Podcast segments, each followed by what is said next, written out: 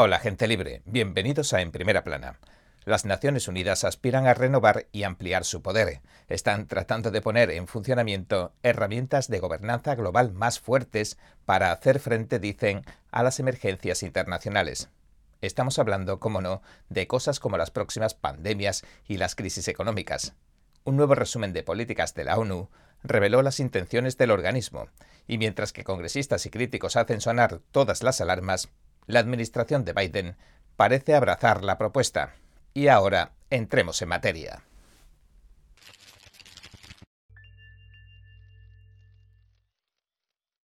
El plan de la ONU consiste en crear una plataforma para las emergencias, que implicaría, pues, un conjunto de protocolos que se pondrían en funcionamiento en cuanto se declarara una crisis, y estas normas de actuación de la ONU aspiran a imponerse a miles de millones de personas pero la simple idea ya ha generado muchas preocupaciones y críticas por parte de analistas y de políticos estadounidenses.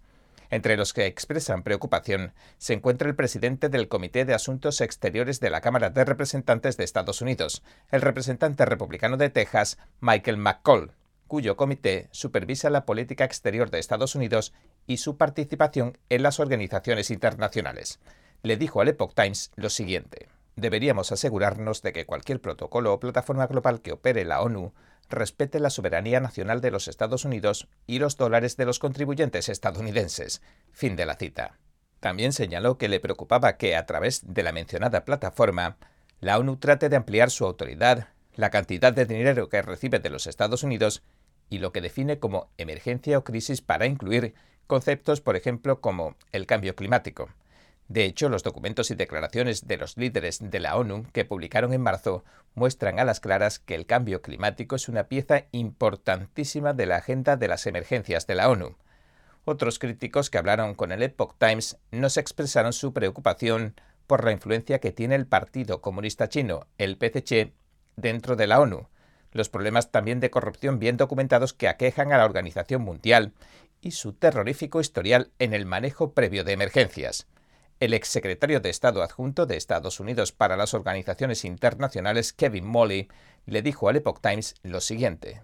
Permitir que la ONU se ocupe de esto es como poner al Partido Comunista Chino a cargo de las emergencias globales. Fin de la cita. En un resumen de políticas que la ONU ha denominado Nuestra Agenda Común y bajo el título Fortalecimiento de la respuesta internacional a los choques complejos, una plataforma para las emergencias, el secretario general de la ONU, Antonio Guterres, expone su visión.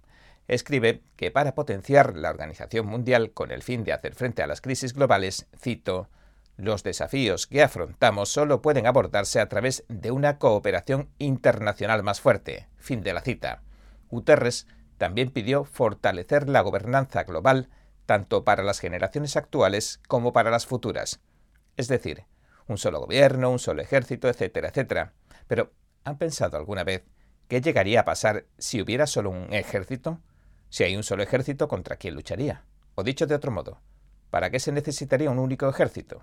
Pues al no haber otros ejércitos, la única amenaza que se me ocurre que podrían atajar sería la procedente de una población civil que se declara en contra de los dictados del gobierno mundial. Pero si se le ocurre otra misión que pueda cumplir un único ejército mundial, déjemela en los comentarios, por favor. Estoy muy interesado en conocerla. Y tras este inciso, este resumen de políticas de la ONU, como decimos, se basa en un documento previo llamado Nuestra Agenda Común, y llega en un momento en el que los líderes de la ONU hacen planes para la llamada Cumbre del Futuro, que se realizará en septiembre, durante la reunión anual de alto nivel que reúne a la Asamblea General de la ONU. Pues bien, si los Estados miembros les conceden luz verde a la ONU, los protocolos de emergencia globales se activarían automáticamente en caso de una crisis global, independientemente del tipo o de la naturaleza de la crisis involucrada. Eso ha dicho Guterres, el jefe de la ONU. Por su parte, un portavoz del Departamento de Estado estadounidense sugirió que la administración Biden respalda el plan, y le dijo al Epoch Times en una declaración que envió por correo electrónico sobre la última propuesta de la ONU lo siguiente. La Administración ha dejado claro que confía mucho en que la mejor manera de servir a la seguridad nacional de Estados Unidos es colaborar de forma activa y exhaustiva con la ONU y otras organizaciones internacionales. Fin de la cita. El portavoz también concluyó tratando de acallar las críticas que la Organización Mundial ha recibido y recibe y calmar las aguas. Dijo, la ONU solo es tan eficaz, transparente y responsable como se lo exigen sus miembros, y Estados Unidos trabaja sin descanso para garantizar que la ONU cumpla con esas exigencias. Fin de la cita. Y dicho esto, los protocolos de la ONU afectarían a todo tipo de instituciones, desde gobiernos de países a entidades tanto internacionales como del sector privado. Y, según afirma el documento de la Plataforma para las Emergencias, todos tendrían que reconocer, cito, el papel principal de los órganos intergubernamentales, es decir, las agencias de la ONU, en la toma de decisiones. Fin de la cita. El resumen de políticas también especifica lo siguiente. La plataforma de emergencia, una vez convocada, sería una herramienta para que el sistema de las Naciones Unidas implemente las decisiones tomadas por los órganos relevantes. Fin de la cita. Además, la propuesta de la ONU se ha dado a conocer cuando el multimillonario Bill Gates, una de las voces más oídas durante la crisis de la COVID, y uno de los principales financistas de la Organización Mundial de la Salud, de la OMS y de las vacunas, ha pedido que se cree un departamento de bomberos mundial para abordar las emergencias sanitarias internacionales. El mes pasado en el New York Times, Gates escribió que un cuerpo de emergencia de salud global podría entrar en acción en cualquier momento cuando surja el peligro. En su artículo de opinión también dijo, el cuerpo de emergencia de salud global representará un progreso gigantesco hacia un futuro sin pandemias. La pregunta es si vamos a tener la previsión de invertir en ese futuro ahora mismo antes de que sea demasiado tarde. Fin de la cita de Gates. Guterres, quien está pidiendo a los gobiernos que aprueben su plan a finales de este año, dijo que los peligros no dejan de aumentar y que cada día se vuelven más complejos. Hablando de los desafíos del mañana, que con seguridad habrá que afrontar, hizo hincapié en que la única forma de sobreponerse a esa emergencia que nos depara el aterrador futuro es mejorar la cooperación internacional. Y añadió lo siguiente, cito, Las Naciones Unidas es la única organización con el alcance y la legitimidad para reunirse al más alto nivel y galvanizar la acción global. Fin de la cita. Sin embargo, no aclaró exactamente en qué consistiría esa emergencia que desencadenaría la respuesta de emergencia de la ONU. Y ahora, una cosa curiosa. En el documento vimos que establece que las crisis sin consecuencias globales, y ojo aquí a la redacción, no siempre se clasificarían como emergencias que requieren la intervención de la ONU. Traducido, lo que dice aquí es que, aunque las crisis no tengan consecuencias globales mundiales, también pueden desencadenar una respuesta de la ONU. Explicada a las claras no suena muy tranquilizador, ¿verdad? El informe, sin embargo, da dos ejemplos de crisis globales recientes que activarían la plataforma de emergencias. Una es la pandemia de la COVID-19 y la otra es la crisis del costo de la vida de 2022. El resumen de políticas también ofrece una variedad muy amplia de categorías y de tipos de emergencias que podrían activar los protocolos globales. Y van desde acontecimientos climáticos o ambientales, el deterioro ambiental, la liberación accidental o deliberada de agentes biológicos, interrupciones en el flujo de bienes, de personas o de finanzas, interrupciones en el ciberespacio o conectividad digital global, algún evento importante en el espacio exterior y riesgos imprevistos, también llamados eventos de cisne negro, es decir, abarcan todos y cada uno de los aspectos de la vida actual. A lo largo del documento se cita con frecuencia la respuesta mundial a la COVID-19. Guterres, el jefe de la ONU, quien dirigió la Internacional Socialista antes de asumir su cargo actual, dijo que una respuesta más fuerte y coordinada de la ONU habría provocado que más personas se vacunaran contra la COVID-19. En paralelo, los líderes de la OMS, la Agencia de Salud de la ONU, están tratando de que se alcance un nuevo tratado internacional sobre pandemias. Los cambios que propone la OMS en el Reglamento Sanitario Internacional se promocionan como mecanismos clave para las emergencias. En un caso hipotético, si se acabaran aprobando y activando los protocolos de emergencia de la ONU, esta organización podría convocar y pedir acción a los líderes de los gobiernos, a las agencias de la ONU, a las instituciones financieras internacionales, al sector privado, a la sociedad civil y a los expertos. El secretario general de la ONU decidiría cuándo activar los protocolos. Además, identificaría a todos los participantes y supervisaría si están contribuyendo como deben a la respuesta conjunta, según explica el resumen de políticas. Y las contribuciones mencionadas en el documento incluyen de todo, desde dar dinero hasta cambiar las políticas del gobierno, es decir, cambiar las políticas de los países. La ONU también declara que las emergencias internacionales podrían obstaculizar los controvertidos y polémicos objetivos de desarrollo sostenible de la Agenda 2030, a los que los líderes de la ONU se refieren como el Plan Maestro para la Humanidad. Los 17 objetivos, que cubren prácticamente todas las áreas de la vida y han sido objeto de innumerables críticas, fueron firmados por prácticamente todos los gobiernos nacionales en 2015 y recibió un fuerte apoyo de la administración Obama y del Partido Comunista Chino, PCC.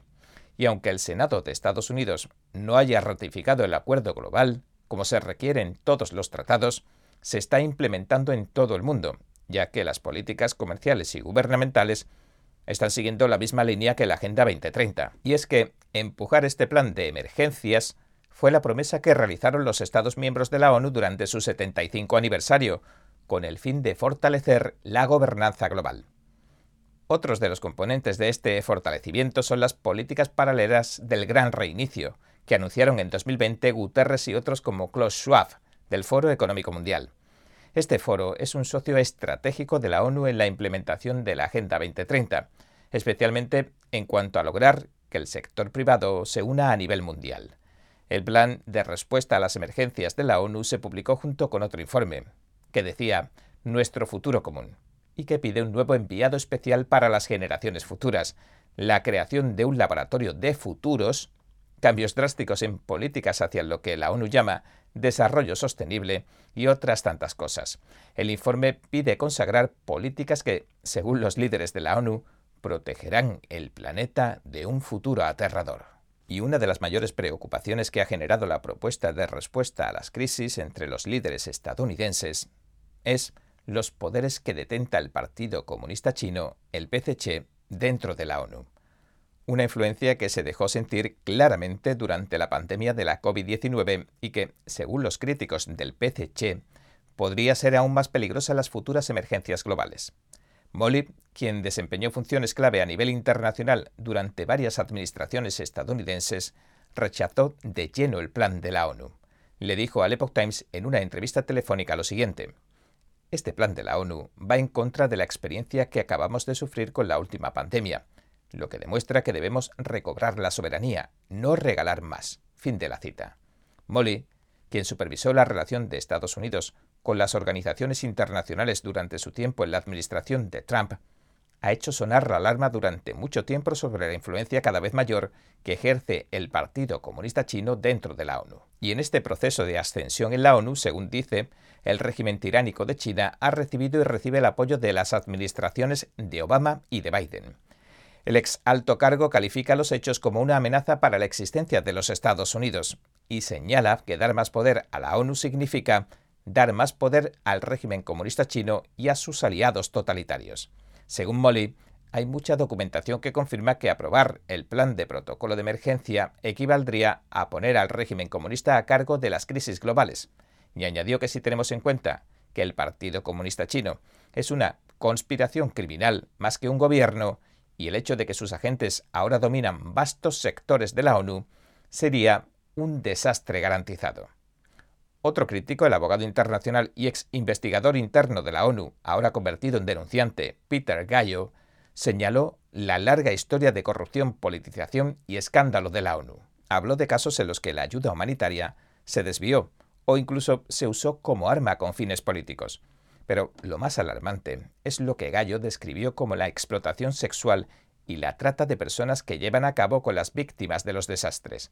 Dijo lo siguiente, cito, el personal de la ONU tiene un historial atroz de participación en esa explotación y la organización tiene un historial vergonzoso de encubrir las denuncias de conducta sexual inapropiada en lugar de investigarlas adecuadamente.